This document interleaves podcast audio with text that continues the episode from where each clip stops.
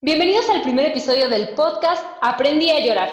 Yo soy Mar. Yo soy Patricia. Yo soy Diana. En este espacio analizaremos todas aquellas historias que han marcado nuestra vida, todas aquellas telenovelas que se han hecho tanto en México como en otros países. Y para este primer episodio, para este primer programa, les propongo una gran historia. Marcó un antes y un después en la historia de las telenovelas. ¿De cuál estoy hablando? ¿De qué historia vamos a tratar en este podcast? Hoy hablaremos de la historia de una mujer de casi 50 años de edad. Ella es ama de casa. Está felizmente casada desde hace muchísimos años. Está completamente enamorada de su esposo y dedicada a él y a sus tres hijos. Está a punto de celebrar su aniversario, otro aniversario más de bodas descubre de pronto que su marido le es infiel desde hace dos años con una mujer de 20 años más joven que ella. Su esposo, al verse descubierto, decide irse a vivir con su amante. Ella se encuentra de un momento a otro sola, abandonada. Su vida que creía perfecta se hace pedazos frente a ella. La que hasta ahora había sido una vida tranquila y apacible se desmorona. En medio de este caos aparece en su vida un hombre de 34 años de edad que se enamora de ella perdidamente. Él llega a cambiarle la vida y a demostrarle que el tener 50 años no significa el final, por el contrario, es el momento perfecto para buscar la felicidad y la plenitud. Sin quererlo, esta mujer se enamora de este hombre que le devuelve la confianza en sí misma y las ganas de vivir. Señoras y señores, amigos y amigas, llorones y lloronas, aprendí a llorar de hoy trae para todos ustedes Mirada de Mujer. Llevo 27 años dedicándolos a mi marido, a mis hijos, y ahora no tengo nada. Y Victoria. Si yo hubiera tenido a alguien como Victoria, nunca, nunca me hubiera ido. Si hablamos de Mirada de Mujer y de Victoria, no podemos dejar de nombrar a la historia original que fue Señora Isabel. ¿De qué se lamenta, señora Isabel? De no ser joven para usted. Creada en Colombia. Exactamente, por el escritor Bernardo Romero Pereiro, que se dice que le escribió para, eh, específicamente para su esposa, porque ella era una actriz madura, muy reconocida en Colombia, y decía que ya no había protagónicos para, para mujeres maduras. Por lo tanto, escribió específicamente Señora Isabel para su esposa. Y de ahí, bueno, te la trajeron a México, a Mirada Mujer, que, que yo creo que uno, sé qué opinen ustedes, pero uno de los puntos más importantes es que precisamente se trajeron al escritor original, a Bernardo Romero Pereiro, a adaptarla, a tropicalizarla, digamos, a México, y quizás ese es uno de los grandes, primeros grandes aciertos que tomaron al tratar de adaptar y al adaptar finalmente Mirada de Mujer, este, bueno, señora Isabel, a, a hacer Mirada de Mujer. Por supuesto, digo, al final, gracias a esa adaptación que hizo Bernardo Romero aquí México, esa tropicalización, como tú mencionas, Patti, pues al final es que se tomaron tintes muy específicos de nuestra cultura y se lograron plasmar de una forma, pues si no perfecta, casi perfecta, tanto en los personajes como lo era Evangelina Elizondo, de la mamá, de esa matriarca que, que, ordena, que dice, que dicta, que señala cómo es la cultura dentro de su familia, como de María Inés, su, su conservadurismo al momento de tomar una decisión para, para tener una relación pues diferente, ¿no? Diferente a un contexto mexicano en donde el divorcio era muy mal visto, a un contexto en donde tener una relación con un hombre menor era un pecado casi casi y que al final pues vino a romper ciertos tabúes y a marcar un parteaguas dentro de las historias mexicanas. Bueno, eso es, eso es algo que discuten mucho. Liliana Booth, escritora, esta actriz primero, escritora conocida en México, ha discutido mucho eso de que por qué Mirada de Mujer fue realmente un parteaguas, porque ella había escrito para 1986 una telenovela que se llama Cicatrices del Alma, que se hizo aquí en México con Norma Herrera, la mamá de El Negro Araiza, y este, que posteriormente se adaptó en 2005 se volvió a hacer piel de pollo. Entonces dice, siempre ha discutido Liliana Wood que, que no, que finalmente en el parteaguas se creó, no saben por qué circunstancias, cuando se hizo Mirada Mujer, pero realmente en Televisa alegan que son ellos los que crearon esta cuestión de que fuera una mujer mayor andando con un hombre. Claro, aquí el, el, el tema principal se iba más hacia el maltrato a la mujer, porque era una mujer que el marido la maltrataba y la humillaba constantemente hasta que ella como que se va a otro país, se libera, conoce a este hombre más joven y es el que la ayuda a salir adelante y a darse cuenta de que era una mujer maltratada. Entonces, yo siento que, que sí, a lo mejor esta cuestión de una mujer mayor con un hombre menor, sí se dio tanto en Cicatrices del Alma como en Piel de Otoño, pero no era este el énfasis de la historia, ¿no? Finalmente no es tanta la diferencia que se marca y ni se habla de marcada la, la diferencia de edades, ¿no? Entonces yo creo que quizás por eso Mirada de Mujer finalmente es, es un parteaguas, ¿no? Que ya fue, que no es mucha la diferencia entre Señora Isabel y Mirada de Mujer en años. Señora Isabel en Colombia fue en el 93, que también fue una locura, y Mirada de Mujer es en el 97, hace 23 años. Sí, igualmente yo acá creo que cuando hablamos del parteaguas, no solo estamos hablando de la temática que se trata en la telenovela, sino hasta en su producción completa. Hoy, si yo me pongo a ver esa historia del año 93, Señora Isabel, la siento lenta y muy alejada, pero no me pasa lo mismo que si miro Mirada de Mujer, que fue hecha en el 97, si bien no tuvo tantos años entre una y otra producción, sí a lo mejor es más llegada a los 2000, entonces ahí ya empezás a ver un poco de más avances, la forma en que está contada, aunque el guion sea exactamente lo mismo, extendido porque se triplicaron los capítulos, hace que uno la sienta más cercana y te puedo asegurar que compite con las series que podés ver en Netflix y compite hasta con una película en, su calidad de producción completa. No es solamente para mí la historia lo que hace que Mirada de Mujer sea un parteaguas, que ahí es donde vamos a discutir con Liliana Wood. Le podría plantear el por qué siento, pienso, creo que al día de hoy se sigue diciendo que Mirada de Mujer es un parteaguas en las telenovelas. Más allá de que apareció el antigalán, de que se trataron muchos temas por ahí que hasta no estábamos acostumbrados en, en las telenovelas de Televisa, aclaro, porque en lo que es telenovelas de Argentina, por ejemplo, se han tratado temas mucho más complicados previamente, en principios de los 90, en los 80 mismo. Es más, Televisa mismo, entre los 70 y 80, ha tratado historias y, ejes y puntos mucho más fuertes que las telenovelas rosa que nosotros vimos a finales de los 90 y que seguimos viendo el día de hoy. Entonces, esa para mí es uno de los factores que hace que Mirada de Mujer sea, es más, que nosotros hablemos de mirada de mujer y no de señora Isabel. Y por consiguiente, esto después te lleva a 10 años después tener una producción como Victoria en Telemundo. Bueno, sí, o sea, yo estoy de acuerdo en gran medida con lo que, con lo que dice Diana y, y yo lo he comentado con ustedes, ¿no? En, en, otras ocasiones, el hecho de que, pues yo estaba apareciendo en aquella época donde se hizo Mirada de Mujer, yo todavía no existía mucho en este mundo, entonces, para mí, es muy curioso ahora eh, echarme un vistazo a este tipo de, de, novela y ver lo que había en México en esa época, que para mí se me hace algo súper lejano. Dices, para, para ahorita, 2020, ese tipo de cosas ya no existen. Se da en un contexto en donde empieza a mutar la tecnología a lo que estamos conociendo ahorita, ¿no?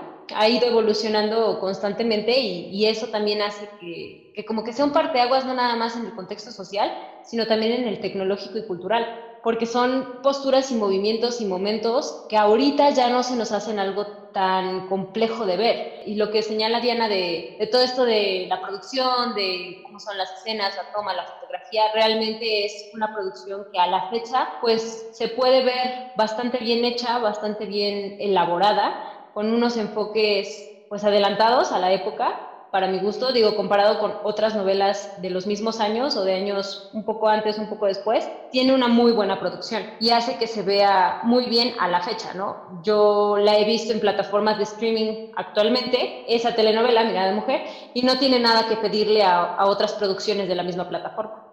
Sí, lo que pasa es que de hecho eh, rompió esquemas en todos los sentidos. O sea, en primera la fotografía, los colores, eh, la, el, la, profundidad de la fotografía era muy diferente porque lo querían tratar más como cine. Las tomas, por ejemplo, hay muchas tomas muy diferentes. Ya no eran las tres camaritas en el foro puestas. Entonces, que nada más el director de cámaras es el que cambiaba, ¿no? La cámara lo sigue, hay tomas abajo, tomas arriba. O sea, hay temas que a lo mejor se habían tratado antes, pero, pero que en una misma telenovela te traten el aborto, el SIDA, la cuestión de que hablen de una relación entre una mujer mayor y un hombre menor, que es como que más, eh, socialmente es como que menos común, digamos, ¿no? Porque como que la gente lo tomaba y a la fecha quizás todavía lo toman como que más común que un hombre mayor ande con una chavita, ¿no? De, pero que una mujer mayor ande con un chico menor, que lo toman desde dos puntos de vista, tanto con la protagonista, con María Inés y Alejandro, como con Paulina y Andrés. Que ahora que mencionas a, a Paulina también tocan un tema fuerte en ese momento que es el maltrato físico físico, el maltrato que vive con el instructor o el muchacho este que es quien la contagia del SIDA, precisamente. Esa, esa relación tóxica que llevan de necesidad de llenar un vacío de Paulina, que es el no poder ser feliz. Y el hecho aquí, en este caso, a diferencia de cuando hablemos de Victoria en su momento, de la novela que hacen 10 años después, Paulina tiene dos hijas, viven con ella y tiene que renunciar a ellas para que se queden con el padre. Eso también es un tema fuerte porque no era algo común en aquella época que la mamá dijera, no, pues yo no me puedo hacer cargo de mis hijas y se la llevo al marido. No era socialmente bien visto. Es que finalmente rompe todo, por ejemplo, también aquí es el antigalán, porque es primero la protagonista que no es una chavita de 20 años, 30 años, sino que es una mujer madura la protagonista de la historia. Esa es en primera. En segunda tenemos un antigalán, porque no es el galán así guapísimo que va, viene a salvar a la princesa. Multimillonario. Ajá. Y también esa es otra, que siempre es la pobre, o, generalmente en todas las historias es la, la historia de la Cenicienta, de la niña pobre que llega y resulta que o se casa con el rico o resulta que es la, la hija perdida de alguien millonario, ¿no? Todas esas historias de las cuales después hablaremos. Pero también aquí es la cuestión, ¿no? O sea, es una mujer de una posición social alta, que tiene su vida resuelta y que de repente se le derrumba todo. ¿Por qué? Porque ni su matrimonio era perfecto, ni todo, ni sus hijos eran perfectos, y se le viene todo el mundo encima, ¿no? Entonces es así como que, como que sí, romper temas, eh, romper barreras de producción, romper esquemas y, y, como que enfrentar generaciones, ¿no? Como que, como que fue en ese momento en el que enfrentas los puntos de vista de, de mujeres como Mama Elena, conservadoras, que también María Inés, que es lo que discutíamos también, que María Inés también es una mujer conservadora, que tiene que romper con muchos esquemas y con muchos prejuicios para poder darse el permiso de enamorarse y de andar con Alejandro, y que en eso le ayuda mucho Paulina, ¿no? También. Y, y si somos honestas, realmente es una telenovela donde presenta muchas edades de la mujer y muchos puntos de vista y formas de vida. Porque por un lado tenemos, como dices, a Mamalena, que es una mujer cuadrada, estricta, conservadora, de principios firmes y de discriminación arraigada a más no poder. Por otro lado, tenemos a María Inés, que es una ama de casa, que es una mujer de una posición acomodada, dedicada a sus hijos, sin una profesión. Y después viene la hija, que es, que es la hija mayor, que quiere ser abogada y que quiere hacer muchas cosas, que está empezando como a romper estos tabúes de que la mujer solamente puede ser ama de casa, que solo se puede quedar en su casa, atendiendo al marido, casándose y demás. quiere estudiar, que quiere formarse y llega a su vida un bebé que viene a causarle muchos conflictos y que al final, bueno, lo termina perdiendo. Y tenemos a la hija, Mónica, que es una persona rebelde, que rompe todos los esquemas, que no quiere seguir las reglas, que reta a todo mundo, que manipula, que miente y que se termina metiendo en un problema muy grave. Sí, igual, a ver, no, no perdamos de vista que sigue teniendo el esquema clásico de una telenovela en donde la protagonista pasa a ser mártir, sufrida, eh, es la, la que tiene que llorar para que después poder sonreír al final y quedar todos conformes. Está bien, en este caso a lo mejor va pasando por un proceso de aprendizaje y de conocerse a sí misma y de mostrarle a, a lo mejor a, aquellas mujeres de su generación que todo eso vale la pena y se puede hacer, uno puede encontrarse como mujer sin necesidad de dejar de ser madre o esposa, eh, y o esposa sería, eh, entonces eso lo sigue conservando para que pueda contarse esa historia y siga siendo la telenovela. Y, en cuanto a lo que decías de Adriana, que se enfrenta, que ella quiere ser abogada, eh, a mí lo que me gusta es cómo se cuenta en la historia, desde la historia original y se repite en las tres versiones, adaptándose cada una a su época, eh, la relación edípica entre Adriana y su padre. Después eh, Andrés con su madre, solo que te lo llevan a que como es artista, tiene su cabeza más abierta. Entonces acá tenemos un estereotipo muy marcado. El artista de la familia es el que abre su cabeza y su corazón a poder entender lo que pasa por lo que le pasa a su madre, pero ponérselo en contra al padre por ser tan eh, conservador y estructurado, rígido y autoritario. Sí, de hecho, este, también yo creo que lo, algo muy interesante es esto, ¿no? De que, bueno, entre señora Isabel y Mirada Mujer son cuatro años, pero después, ¿cómo ha evolucionado la sociedad? Que es casi nulo la forma en que ha evolucionado en ese sentido. ¿Por qué? Porque vuelven a ser en otro contexto, en otra ciudad, en 2007, Victoria, que es la misma historia, pero adaptada a, digamos, más a la actualidad. Diez años después de Mirada Mujer, y los problemas de la mujer siguen siendo los mismos el trato, este, la discriminación. Bueno, aquí la cuestión no es tanto de la discriminación Aquí en Victoria tratan más bien las diferencias sociales, ¿no? Cosa que no habían tratado, mira, aquí yo creo que lo, hicieron porque como es Telemundo y es Estados Unidos, ahí sí se podían meter en bronca, ¿no?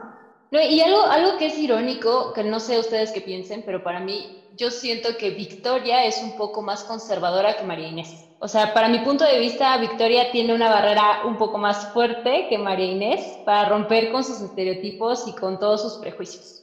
No sé, ahí sí no estoy de acuerdo. Siento que es mucho más, mucho más conservadora María Inés, sobre todo por la mamá que tiene. Para, yo primero haría la pregunta, quienes nos están escuchando, ¿qué piensan? ¿Quién es más conservadora? Si María Inés, a los que pudieron conocer tanto a María Inés como a Victoria, ¿quién es más conservadora? Porque este dilema no se resuelve hoy acá, va a seguir. Aprendí a llorar. El podcast de las telenovelas la cuestión es que muchos temas se siguen compartiendo, ¿no? Sigue siendo polémico el asunto de que una mujer se divorcia, porque incluso Jerónimo se lo dice eh, en, una, en, un, en un momento a Victoria, ¿no? Que Victoria, Jerónimo, Alejandro, Marinés. Pero yo tengo como más fresco el diálogo de, de Jerónimo que le dice, si una mujer, si un hombre anda con una mujer más joven, entonces los hombres le rinden pleitía y le hacen fiesta pero si una mujer mayor anda con un hombre joven, la, crucifican, ¿no? Y de hecho ese diálogo también es, es muy parecido en Mirada de Mujer, si no mal recuerdo, están dentro del departamento de Alejandro cuando están discutiendo y él saca eso a relucir. Que, que, ella se, se, limita por el hecho de que la sociedad va a decir, pero en el caso de su marido, de Ignacio, él sí puede hacer su vida sin ningún problema con una mujer más joven. Es que ese es un tipo de cosas que no han cambiado. Diez años pasaron y no cambiaron. No, y si somos honestos en Victoria, la, narrativa es un poco más intensa también inclusive con el marido. Eh, Enrique Mendoza, el, el marido, es, es, una persona un poco más frívola, más fuerte y más agresiva con su esposa. No, Ignacio San Millán es más desgraciado.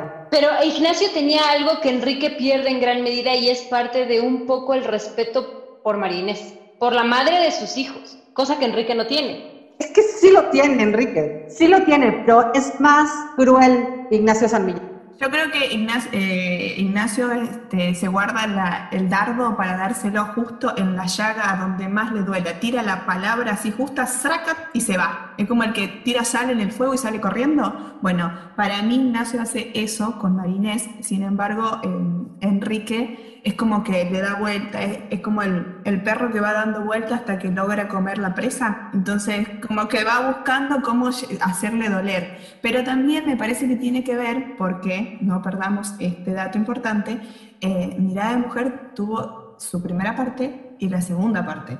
Y en Victoria como, es como que hicieron el dos por uno. Adelantaron muchas cuestiones, como por ejemplo cuando Victoria le dice adiós, Enrique, no necesito tu plata, María Inés necesitó toda una novela para decírselo.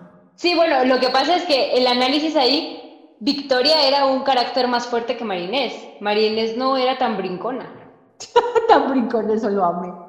Entonces, para mí, eh, Ignacio sí era hiriente, pero es como que se guardaba ese dardo. Listo, yo escucho, observo, miro todo lo que pasa y cuando puedo te sácate, te lo largo. Sí, es más cruel. A mí se me hace que Ignacio es más cruel. La dejaba en stand-by a Marines y ella retrocedía cinco casilleros y le decía, ay, Alejandro, es que no sé si voy a poder estar contigo porque soy más grande, porque esto, porque lo otro. En cambio, Victoria es como que me duele lo que me dice, pero busca eh, su aliado. Y tiene una gran aliada que es Carlota, que Marines no la tiene tanto con Elvia. Es muy diferente. Aquí el, el personaje de Carlota toma relevancia, toma importancia y de hecho algo que me gusta mucho de Victoria precisamente es que cuando Victoria inicia su negocio, toman en cuenta a Carlota y es esa imagen o esta idea, corríjanme si estoy mal, de la superación personal, de estás en esto pero puedes mutar algo mejor y si encuentras la oportunidad o la posibilidad, toma. Sí, sí, es que es, bueno, todas las historias, todas las telenovelas por contexto y, a nivel histórico son aspiracionales, de cierta manera, todas. Yo creo que realmente el parteaguas con esta historia, mucho más allá de, de la cuestión de que sea una mujer mayor con un hombre joven, y de todos los temas que hemos hablado de la producción, también es mucho que los personajes son más reales, ¿no? Como decíamos, el antigalán. Alejandro no es el, el súper guapo que va a llegar a, salvar la vida a la princesa, que el, realismo que le pusieron a esta historia, a, a sentirlos más cercano a la gente, a sentir que tú puedes ser más como Marinés, tú puedes ser más como Victoria, puedes ser más como Carlota, es lo que también ayudó a que a ese cambio en las telenovelas. Sí, porque aparte de todo, inclusive los 10 años después en Victoria, el galán tampoco es el galán que digas guapísimo, es desaliñado, un desastre, no puede consigo mismo, no puede con su hijo, que por cierto ese es un coraje que siempre tendré, es que el hijo de Victoria no es el hijo de mirada de mujer, o sea, ahí hicieron un cambio muy drástico en la actitud del niño. Es que aquí necesitan, yo siento que aquí lo que necesitaban era ese pretexto para que Victoria lanzara a Jerónimo que se fuera. ¿Por qué? Porque en Mirada Mujer, lamento informarle, spoiler alert a los que no han visto Mirada Mujer, no se quedan juntos, público, no se quedan juntos. Entonces, aquí la cuestión es que el hijo era cómplice, Alejandrito, ama a María Inés y la encuentra como, como esa mamá que, no tiene, porque la mamá de, de, Alejandro es esa mujer empoderada que quiere olvidarse de todo y ser, no ser ama de casa. Pero tanto Alejandro hijo como Alejandro padre encuentran en María Inés la madre que estaban buscando. Sí, claro, sí, sí, sí, sí me queda, eso me queda clarísimo. Que eso es muy marcado y que fíjate que, que, dentro de todo no ese es el papel de Jerónimo. Jerónimo encuentra como mamá a Doña Tea a la vecina, que es la que le ayuda en todo. Él dice que quiere tener una mujer que sea entre Doña Tea y Demi Moore. Otro tema que tratan en Mirada de Mujer son los permitidos en las parejas, que ahora últimamente se, se puso muy de moda, acá por lo menos en Argentina, de hablar de los permitidos. A ver a tu pareja con quién le permitís que esté sin tomarlo como eh, un engaño, como traición. Hay una escena que es una escena muy bonita de eh, Mirada Mujer en donde Alejandro le dice que su permitido debería ser Demi Moore y eh, Marines le dice, bueno, entonces el mío es Sean Connery. Entonces, ahí tienen otro tema más que en el año 97, estamos hablando, sería como un, un adelanto bueno, pero eso más que permitido es como fantasía, ¿no? O sea, jamás en mi perra vida me voy a acercar a... Esos son los permitidos. Pero, pero sí pasa, o sea, sí, sí es cierto eso que dice Diana, que lo establecen. Y es algo que no retoman en Victoria, pese a que son 10 años de diferencia y mayor modernidad. Es que aparte no sé si, si Victoria se lo permitiría y se permitiría ella. No. Porque ahí es donde a mí me falta la duda de que es más conservadora. Pero fíjate que hay algo que no, que no, no pasa en Victoria y es la defensa que normalmente hace María Inés de Alejandro frente a Mamá Elena, porque sí, le, sí llega a defender a Alejandro de Mamá Elena, sí se le llega a poner intensa a Mamá Elena y Victoria a Meme no, jamás se le pone al brinco por defender a, a Jerónimo de la forma en que lo hace María Inés lo hace, pero no en ese mismo sentido de mi pareja, de la persona con la que voy a compartir nada, sino como hombre, como persona. Es que Marinés se le planta hasta a los hijos, que cosa que Victoria no la tiene tan marcada. Ah, no, porque ella es más mamá, Victoria es más mamá. Es como que se deja entrever en que los hijos no le gustan, pero bueno, lo acepto, vamos y venimos, pero no hay un, me planté acá y hola, ¿qué tal? Se fueron todos, no me importa, yo me quedo con Alejandro. Y el que venga a mi casa, que diga lo que quiera, pero acá va a estar Alejandro porque yo vivo en esta casa. Sí, no, en cambio en, Victoria llega incluso a panicarse Victoria, tan simple como el momento del departamento de Jerónimo y las copas de vino, la primera vez que Mariana lo va a buscar. Que Victoria entra en pánico y dice, no, pues ya me voy, en vez de plantarse y decir, yo soy la mamá y me respetas. Eso lo hace hasta que sale del departamento y ya la saca de quicio, pero no lo hace desde un principio. Que Marinesi se queda. Sí, Marinesi. Entendiendo la diferencia que ahí eh, Mariana es menor de edad y es noche, tarde. Entonces, como que justifican esto de que la madre debe volverse con su hija porque es menor y anda sola en la calle. Y aparte porque no puede manejar, ¿no? Supuestamente. Algo que amo de Victoria es como que es muy, muy atemporal, ¿no? La cuestión no, es, nunca te dicen en dónde están, nunca te dicen qué moneda usan o sea, nunca me han peso dólar, ¿por qué? Porque como es para un público latino, en general, que se grabó en Colombia, se transmitió en Estados Unidos primero y luego a toda Latinoamérica y a todo el mundo, pero finalmente nunca te dicen un lugar, ¿no? Característica de Telemundo, básicamente, que sus historias sean atemporales. Ahora, algo, algo que les iba a decir hace rato es muy importante, que ese punto de vista de, de qué tanto responde o no responde Marinés, o qué tanto defiende o no defiende Marinés Alejandro, sí es interesante verlo porque en Mirada Mujer le escribió Bernardo Romero, en Victoria ya le escribió la hija, Jimena Romero, la hija de, Bernardo, Entonces, es como a lo mejor da más permiso al personaje de Marinés él y que tanto como mujer no le da permiso Jimena a su personaje. Sí, y también en parte eso puede haber influido en lo que decía Diana hace un momento de la relación con los hijos, ¿no? De qué tanto se planta con los hijos y qué tanto no. Es que te digo, siento que, Victoria es más mamá. Sí, y, y menos esposa, a diferencia de Marinés. En el sentido de que, de que Marinés se le planta más a los hijos, pero no tanto puede enfrentar a Ignacio y aquí en Victoria pasa lo contrario. No se les planta tanto a los hijos, pero al marido sí. ¿Y de qué manera? Pero a veces, porque si ella era una mujer sumisa, o sea, finalmente al principio de la novela ella cree que es feliz en las dos ella cree que es feliz porque tiene su mundo de la madre perfecta, la mujer perfecta, la esposa perfecta, tiene a sus hijitos, tiene a su marido y cuando le llegan con el gran caso de tu vida no es perfecta porque tu marido te pone el cuerno con una mujer más joven, ¡pum! se le viene todo abajo y se da cuenta que realmente no es feliz. Y ahí viene la frase de amiga, date cuenta. Y acá es para destacar y decirme, ¿quién no quisiera tener una Paulina de amiga en su vida? Sí, o sea, todos deberían de tener una Camila o una Paulina. O si se puede las dos, mejor como amigas, porque después podemos empezar a, observar cómo se trabaja también esta cuestión de, la banalidad y de solamente la felicidad igual a, belleza o belleza igual a felicidad, eh, juventud eterna y todos estos temas que eh, también este, estereotipos que se quieren romper, ¿no? Más allá de, de la calidad del ser humano, digo los temas que trata la telenovela. Es más el tema de los vacíos proyectados en esa belleza o esa búsqueda de la juventud eterna, que realmente el hecho de que sea un contexto muy común. Es, es muy normal en una persona con tantos vacíos buscar llenarlos de esa manera porque necesitan algo que como que los saque de su zona de soledad, de tristeza o de desamor, que es el caso de las dos. Camila sufría por el desamor que no podía encontrar una pareja estable hasta que llega Bernardo. Y después eh, Paulina lo hace también porque no puede vivir en una buena relación. Es una divorciada que no ha tenido un, un éxito realmente con las parejas y que sufre de, violencia o de maltrato con, con, la pareja en turno.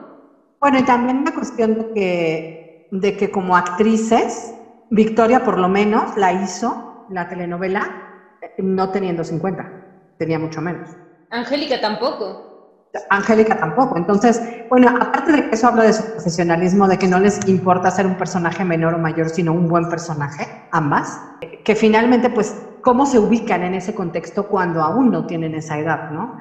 Es lo que decía Angélica Aragón en una entrevista. A ella le preguntan qué es lo que más, de, cuáles son de las cosas que más le llaman la atención y dice que, bueno, que algo que le llama mucho la atención y que, quiere ver eh, eh, reflejado, digamos, en la telenovela, y que ve reflejado en la telenovela es que en la actualidad ya la expectativa de vida es mucho mayor. Entonces, a los 50 prácticamente estás un poquito más allá de la mitad de la vida. E, eso también es muy interesante, ¿no? El, poner en ese contexto de ver que, bueno, finalmente tienes 50, pero no eres una anciana. Y finalmente la mujer, eh, si llegas como a la crisis, esa crisis dura, en la que dices, ching, o sea, se acabó la vida, ¿no? Es lo que ambas tienen tanto María Inés como Victoria cuando dicen, estoy demasiado joven para ser vieja y estoy demasiado vieja para ser joven. O sea, no sé en qué estoy.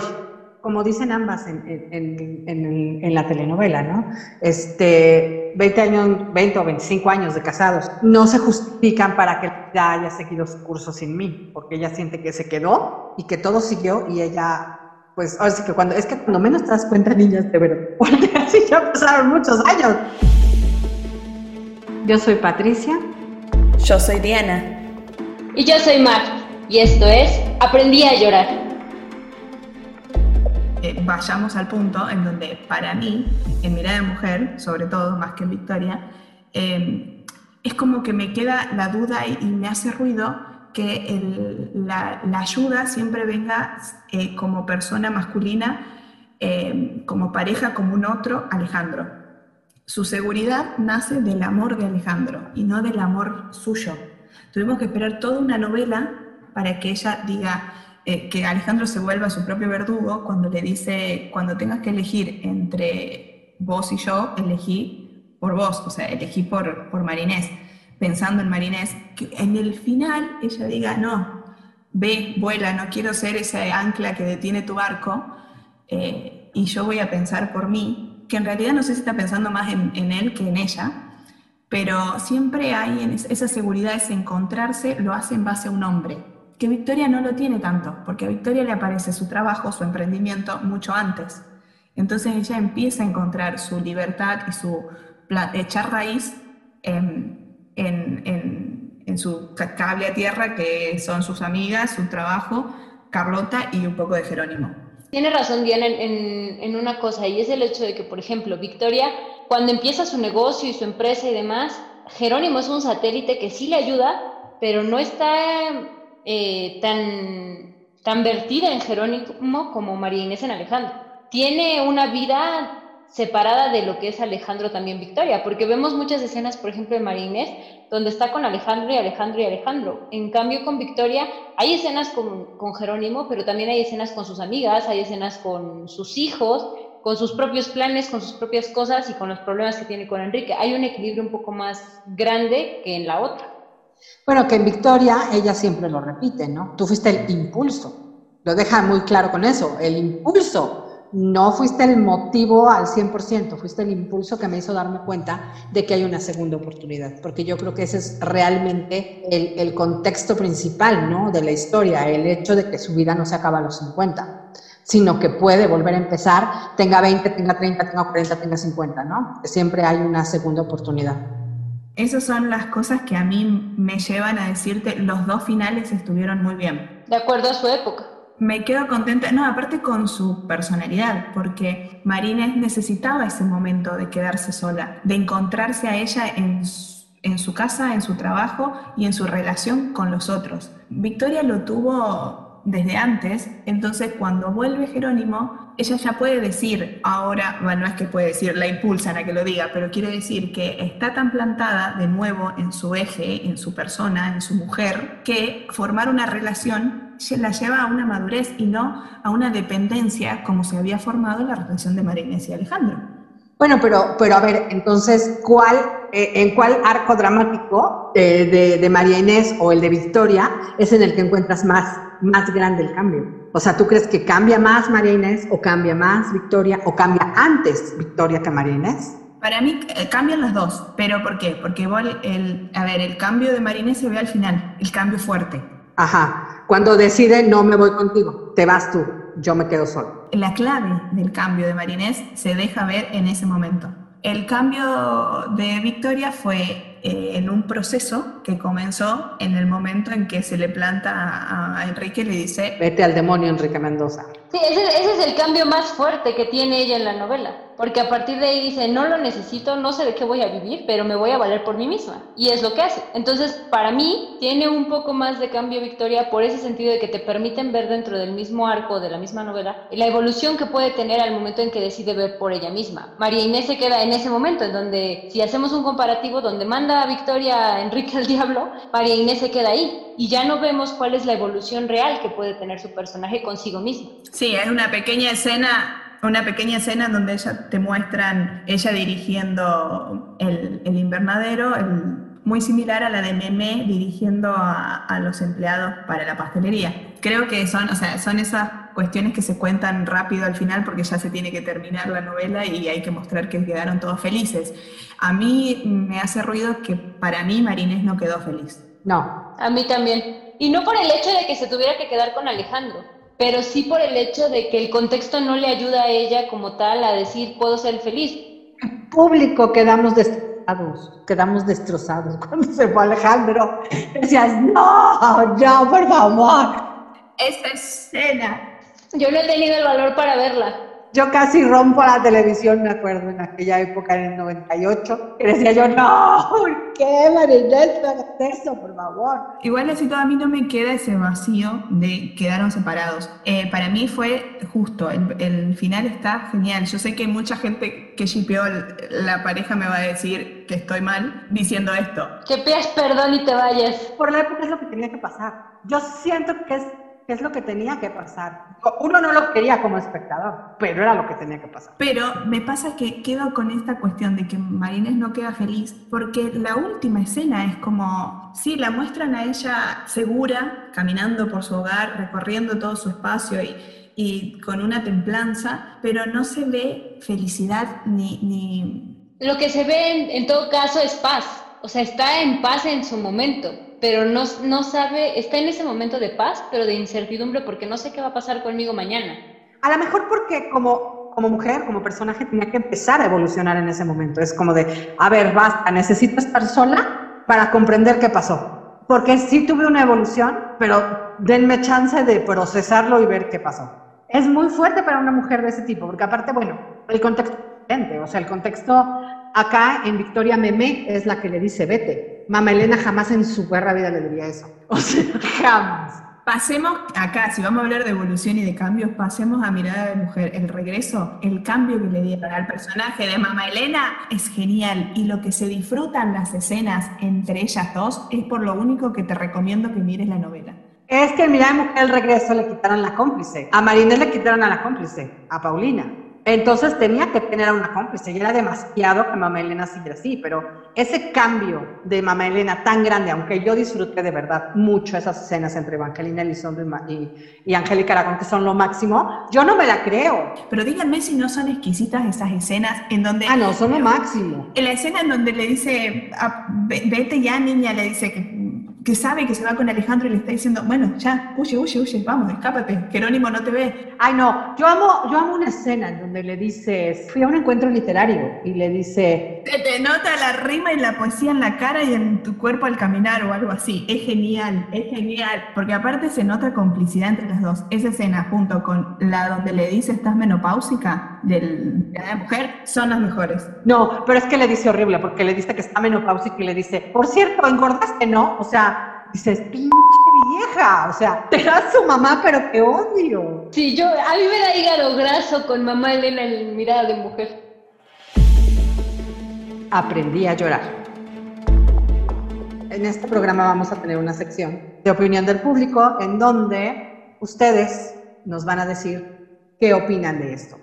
Tristemente, yo creo que los temas tabú siguen siendo temas tabú y, lo, y no hemos avanzado como sociedad, porque sigue habiendo, por ejemplo, violencia contra la mujer, sigue habiendo ese estereotipo de la mujer tiene que estar en su casa y no puede hacer nada más, sigue habiendo esa falta de respeto y de, y de tolerancia, puede ser hacia, hacia la vida sexual de la mujer.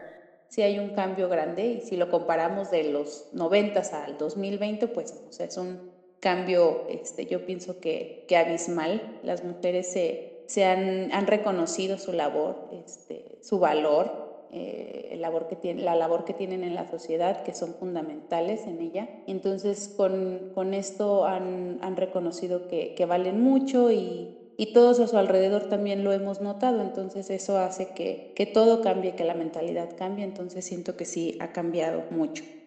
Sí, creo que la situación de la mujer era diferente. Eh, creo que antes era más, mm, más oculta toda esta historia. Ahorita es mm, más abierta. La señora Isabel sí fue, pues, obviamente en sus años era más, era un escándalo. Ya mm, la mujer no sufre tanto por una situación como esa. Eh, yo vi una charla donde Angélica Aragón era la artista invitada y ella y había como en las mesas sentadas alrededor de 100 personas. Y ella fue dirigiéndose a, desde, desde, donde ella estaba fue dirigiéndose a las personas porque las reconocía. Y en una me llamó mucho la atención que, que ella se refirió eh, habló con unas personas que estaban en la mesa y ella las identificó como, como que eran boricuas, o sea, puertorriqueñas de mi país. Y rápido dijo, ellas no, ellas son bravas. Y lo dijo con ese mismo tono. Cuando ella dijo eso, yo, yo me sentí parte de esa mesa porque la, las mujeres boricuas somos bastante bravas, bastante fuertes, y entiendo que hay una diferencia cultural bien marcada con otros países. Eh, no conozco la cultura de todos los países y que conste que en, esta, en el grupo donde pertenezco He conocido personas de México, de Brasil, de Argentina, de Honduras, de Venezuela, de Nicaragua, de muchos lugares, pero no conozco exactamente el grado de violencia o de los conflictos que hay allá. Pero sí sé que en mi Puerto Rico somos unas mujeres muy luchadoras que tratamos de darnos a respetar, que hemos logrado bastante, no lo suficiente, en todos los cambios que amerita con relación a la equidad de género y a la violencia doméstica y a todos los demás problemas que se presentan en, en la novela. Pero entiendo que puede ser un, unos avances de acuerdo al país donde esté cada, cada una de las personas. En términos generales, si lo fuera a ver eh, global, pues no, hay mucho todavía que hacer con, con, respecto al desarrollo de la mujer en la sociedad, eh, inclusive en la parte profesional, que esa es la parte que más a mí me atañe. Yo soy maestra y siempre estoy enfatizando eso en mis estudiantes, en que la mujer estudie, en que la mujer gane, en que la mujer eh, pida el salario que le corresponde, que sea igualitario al que el hombre que hace las mismas tareas en la oficina o en el trabajo que se esté ejecutando, que se alcancen por este, puestos de la mismo, del mismo nivel, que no sean solamente los hombres los que tengan los primeros puestos o los principales puestos. O sea que en términos generales estamos todavía un poco abajo, pero se va mejorando poco a poco. Y todo cambio social necesita tiempo para que se llegue a, a donde se quiere llegar, que sería una equidad, una justicia de género. ¿Cuál de las dos historias me gustaron? La neta, las dos. Amo a las dos, las dos versiones me encanta. Definitivamente, Mirada de Mujer. Eh, me gusta más eh, Victoria. Siendo honesta, me gustó tal vez más Mirada de Mujer. Sin duda alguna, me gusta más eh, Mirada de Mujer. Es una historia que te atrapa completamente, desde el capítulo 1. De las dos historias, la que más me gusta es la de Victoria. Estoy muy inclinada y se nota en mis comentarios que Mirada de Mujer ha sido mi preferida. Así que creo que todos los personajes de Mirada de Mujer serán mis preferidos. Y me gusta mucho que no es como la típica novela rosa, la típica novela en la que se enamora y son felices por siempre y, y tan tan. O sea, no, tiene problemas reales, tiene problemas que para aquel entonces, incluso ahora, son, son problemas fuertes, porque, porque trata tema de violencia contra la mujer, trata el tema de violación, trata el tema de, que la mujer a los 50 años se da la oportunidad de vivir un amor, de sentir. Son temas lindos y son temas reales, son temas de vida. En aquel momento, a los 29, a, los 30 años aproximadamente, pues yo ayudé mucho a mi estudiante y a quien estuviera a mi alrededor. Actualmente, pues sí, acabo de pasar por un divorcio exactamente a los 50 años y, fueron muchas las coincidencias con mirada de mujer. Eh, y entonces sí me tocó sí me tocó y vi la novela otra vez. Y entonces, estando a los 50 años divorciándome y pasando por muchas otras cosas similares, pues sí me tocó y vi la novela y la vi de una forma muy diferente. Y ahí es que viene el punto principal mío de valorar las decisiones que toma Marinés cuando las toma. Es muy complicado tomar esas decisiones con esa valentía ante la sociedad en que vivimos. Sí, muy complicado. Y pues eso me afecta ahora todavía yo tenía 50 años, mi matrimonio tenía 27, entonces tú lo ves como que te cae, como que te cae toda la novela encima. Algo muy importante en esta, en esta telenovela es que, bueno, Mirada Mujer la hizo Angélica Aragón, una maravillosa actriz, y Victoria la hizo otra maravillosa actriz, otra reina de las telenovelas que es Victoria Rufo. Entonces, bueno, teníamos pensado hablar en este programa de las telenovelas que han compartido, tanto Victoria Rufo como Angélica Aragón, son dos específicamente. Vivir un poco La Madrastra, Vivir un poco Angélica Aragón, La Madrastra Victoria Rufo, eh, Mira Mujer Angélica Aragón, Victoria, Victoria Rufo, pero no nos da la vida, no da el tiempo porque es mucho que discutir. Así es, Patti, aún queda mucha tela por cortar sobre estas historias, tanto de mirada de mujer como de Victoria, de sus protagonistas, dos grandes artistas que se pusieron en la piel tanto de María Inés como de Victoria, y podríamos hablar también de sus galanes. Sí, sí, sí, sí. Así que no se pierdan el próximo episodio de Aprendí a llorar. Gracias a todas las que se sumaron, que dieron sus comentarios. Queremos leerlas en nuestras redes, queremos escuchar qué piensan, que nos comenten sus vivencias con estas historias también. Queremos que ustedes también sean parte de Aprendí a Llorar. Gracias a los fans club que se sumaron, gracias a todos los que nos están escuchando y apoyando en nuestro primer episodio. No se pierdan, el próximo viene con sorpresas, así que ahí las queremos, ahí los queremos para hablar más de estas telenovelas en este homenaje que decidimos hacerles. Nos vemos la próxima. Muchas gracias por haber estado con nosotros. Yo soy Patricia. Yo soy Diana. Yo soy Mar. Y los esperamos en el siguiente capítulo. Esto fue Aprendí a llorar. Si tienen tele, ahí te ven. Si escuchan podcast, ahí nos encontramos.